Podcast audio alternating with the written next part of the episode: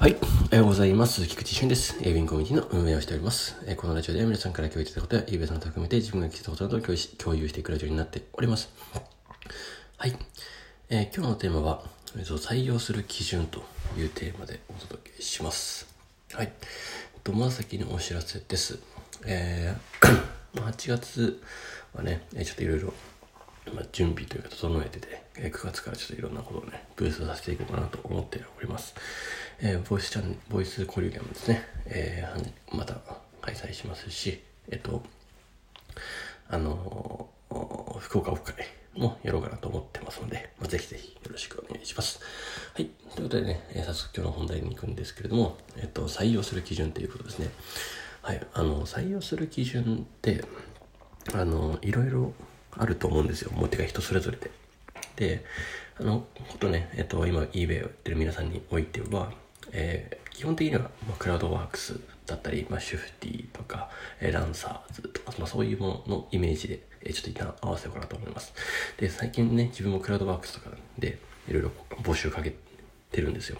で、えー、その時に、なんかこういうプロフィールだったら、えー、採用したくなるなとか、えっ、ー、と、こういう風な文章で送ってきてくれたら、なんか、あ印象いいなとか、えー、っていうのが、まあ、なんかいっぱい見てきて、なんか結構ざっくりですね。もうなんか一気に60人、70人が一気にバーッと見たんで、なんかその中で、ああ、こういう時ははじく、はじく、俺は弾くんだなとかっていう、なんかまあ勝手な基準がね、だんだんでき、なんか知らない間にできてるなと。いうふうに思ったんで、まあ、ちょっとそれをね、シェアしようかなとは思っております。まあこれはね、人それぞれですので、別に、えー、これがいいとか悪いとかじゃなくて、えー、やってみないとわかんないことがあってね、まあぜひやってみてほしいんですけど、やってみた体験をね、えー、お伝えしようかなと思ってます。はい。えっとですね、まあ、まず、えっと、基本的には、あの、まあ、やることにもよるんですけど、まあ、プロフィール画像はあった方が印象はいいと思うんですよね。うん。あの、自分のね、顔の。で、そこで、まあ、よく撮れてるか綺麗に撮ってるか撮れてないかだけでも多少は印象変わるなとは思いました。はい。まずこれは1個ですよね。まあこの関わる上でですね。はい。で別になくてもいいんですよ。これは必須じゃないんです。と。そう。であの2つ目として必須として自分が思っているのは、えー、もうスピード感なんですよね、えー、もうここは自分が揺るぎないところなんだなと思いました、えスピード感が速いってことは、もう熱量がそこに入っている状態であり、コミットしてくれている状態っていう風に自分は思っているので、もうスピード感が速い人、もうこれはもうやっぱりどの観点からしても、やっぱ印象はいいなとは思いました。だから、即レスしてくれる人、もう返信も早い人、そして頼んだ依頼を即やってくれる人、もうこれ本当に、あのー、信頼高まりますよね、どんどん。どんどん依頼しましたね、その人にね。そう。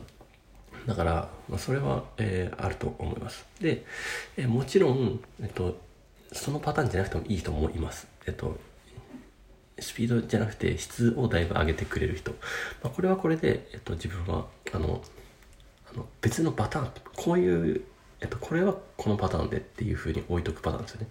えーその常時やっていく、常時バンバンバチバチやっていくっていうタイプじゃなくて、一個ちょっと、ね、質高く作ってもらってえー、置いておくっていう面においては、まあ、あの、依頼しといても、えー、いいのかなというふうには思いました。はい。まあ、金額は変わらないんでね、あの、質上げてくれる分には、こちらとしては助かるという感じですね。まあ、早くね、いろんなことやるっていう観点においては、もう、あの、むしろ、一緒のね、本当の仲間としてもババババッとやっていける感じのね、えー、コミュニケーション感もできるんで、まあそっちの方がいいなと思いましたが、まあこれはこれで2つあるとね、だからスピード、質ですよね。う、だからここをね、えー、一人ずつ割り当てられたらいいんじゃないかなっていうのはね、思いました。うん。で、あの、まあ、1個は画像でしょ。で、2つ目はスピードでしょ。3つ目がその質で重視し,、えー、したとこですよね。はい。あ、で、ごめんなさいね。ちょっと今採用する基準とかって言ったから、えー、その、パッと見のね、あの、どんな風にして、えーメッセージのやり取りが最初にね、あのまだ依頼する前にやり取りするところでの判断っていうのもあると思うんですけど、最初になんか自己紹介とかバーッとね、送ってくると、送ってくるじゃないですか。送ってくると思うんですで、その時に、だから本当に短文で終わっている人、何にも自分の、えー、強みを出そうとしていない人に関してはもうこれはもう分かんないからもう弾くしかないっていうふうになりますよね基本的には、まあ、プロフィールに飛んで、まあ、ちょっとこの人その人の強みが出てくる場合があるんで、まあ、そういう時はちょっとあれですけどなんかね結局そこでこの人は何ができるんだっていうところ、うん、であとは稼働時間ですよね。そう何ができるかと稼働時間。ここがあの4つ目として自分は挙げていましたね。えー、パッと見たときに、うん。えその人が本業なのか副業なのか、え、要はフリーランスとして、フリーランスとして時間が使えるのかどうかとか、そういうのも含めてですね、えー、ここがすごい一つ基準になりましたね。うん。で、結局本業っていうか副業のパターンですと、まあ、返信が遅かったりするわけじゃないですか。で、あとは、えー、ないがしろにしてもいいというスタンスになるわけじゃないですか。あの、いや、すべては、全員が全員そうじゃないですよ。むしろ、本業も副業もしっかりやる人いると思います。てか、基本はそうだと思うんですが、ただ、副業だから、まあ、いっかっていうパターンの人も、まあ、応募にしていると思います。そっちの方が確率は高いと思います。フリーランスの人たちは、もう、このフリーランスに命をかけてるんで、まあ、正直言うと、こっからまた何かにつながるかもしれないと思って、めちゃくちゃ頑張ってくれる可能性はあるわけですよね。うん。っていうことを考えると、まあ、えー、こっちの方が優先度高いかなと思いました。やね、フリーランス、てか時間だいぶ使います。稼働時間10時間いけますみたいなことを言ってくれる、で、書いてくれてる人の方がいいなっていうふうには印象としては思いました。ね。はい。まあ、それはあったなというふうな感じです。はい。だからもうね、最初の送ってくる、えー、文面、何ができるのかと。で、何ができるのかは、でも基本結構もうみんな、えー、大体同じようなこと書いてて、もう正直これはやってみないとわからんみたいな。もちろんポートフォリオを見ればいいんですけど、ただ見ても、まあね、どれぐらいの、あのこれ時間かけて作ったのかとか、どれぐらいのスピード感でできたかっていうのは正直わかんないんで、うん。だとしたら、もう、あの、一旦作らせてみて、で、作らせてみたものの比較でいいなと思ったんで、まあそういう人は一応ね、何ができるかはもう大体同じような感じになってるんで、もうあとはもう別基準でいこうというような感じでしたね。うん。はい。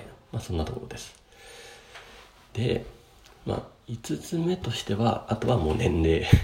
シンプルに年齢。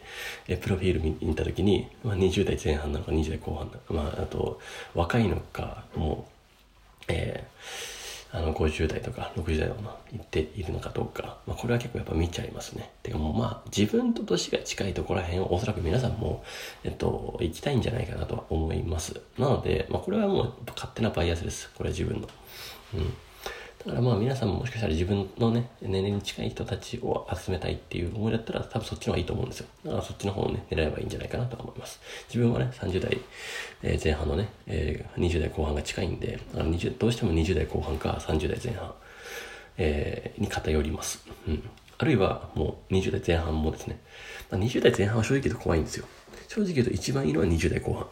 これが本当に一番ベストだと思ってます。うん。あの、一番ちゃんと、あの、社会人経験とかなってきて、ここから、あの、いろんなことに、えブースしていける時なんで、20代後半は、個人的には一番熱いと思います。まあ、自分的に一番熱い時が 20, 20代後半だったんで、うん。また30代前半だと思います。うん。あの仕事の面の面に関しても。だからどうしても自分はここに、えー、偏るなというような感じで、えー、思ってましたね。はい。ということで、えー、まあ、採用するね、えー、基準みたいなところは結構今でパッと上げていったんですけど、まあ、ぜひね、あのまあ、皆さんの中の基準もあると思いますし、まあ、相性があるんでね、え、どうしてもあると思うんで、うん、まあ、いろいろ依頼してみて、馬が合った人とやればいいんじゃないかなとかね、まあ、極論はそう思います。はい。まあ、ただ、最初の募集人数を多少多く取んなきゃいけないんで、これはね、割と、あの、おすすめは、まあ、あの、他の、もし、応募している、えー、とこよりも、ちょっとね、金額高めにね、出してあげることがいいんじゃないかなと思います。で、一旦応募で高めにしといて、いっぱい人とりあえず集めて、その中から、えっと、何人かにはもう実際にもう、あの、お、実際に採用する人数以上に一旦振ってみて、で、そこからさらに絞るみたいなことをやってみたらいいんじゃないかなと思います。そうしたら、結構ね、あの、いい人が見つかるんじゃないかなと思いました。はい。これ結構やってみてね、えー、感じた結果ですね、今のところね。うん。いろいろ、だから本当は募集2人しかいらないけど、今一旦8人ね、依頼してみるとか、えー、本当はね、そう1人だけど、3人ぐらいかけてみ、4人ぐらいかけてね、バババってやってみるとか、えー、ね、っていうのはね、やってみてるんで、うん。まあ、その中で、えー、見つかっていくと思います。でね、あの、ど、どの道、あの、一旦ね、離れるって思った方がいいんですよ。やめるって思った方がいいんで。えー、だから、一旦多い、あの、連絡取れる人は多い方がいいなっていうのと、えー、しかも、なんすかね、あの、や、えっと、ああ、今ちょっと言おうとしたこと忘れちゃったんで、ちょっとまた えっと、あの、後で思い出す時に言いたいと思います。はい。ちょっとあれですね。うん。今一瞬で忘れました。はい。はい。うん。でも大事なことはね、今ちょっとまとめて言ってたことなんで、はい、そこをね、やってみてもらえばいいんじゃないかなと思います。はい。ということで今日はね、採用する基準ということでね、テーマを話させていただきました。はい。えー、今日も素敵な一日をお過ごしください。エビンコミュニティの菊池一瞬でした。ではまた。